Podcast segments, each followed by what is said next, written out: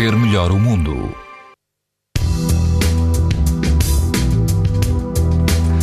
Nesta quarta-feira as temperaturas vão estar um pouco mais baixas em relação aos últimos dias, mas todo o país continua a apresentar risco muito alto de exposição à radiação ultravioleta.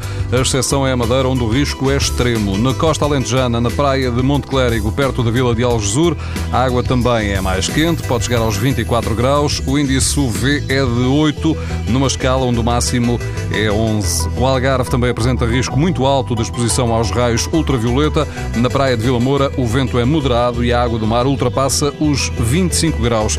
Bem a norte, na praia Suave Mar, junto à voz do Rio Cávado, perto de Esposende, o índice UV previsto é muito alto, 8, numa escala onde o máximo é 11. A temperatura da água ronda os 18 graus e o vento é fraco. Para ver melhor o mundo, uma parceria Essilor-TSF.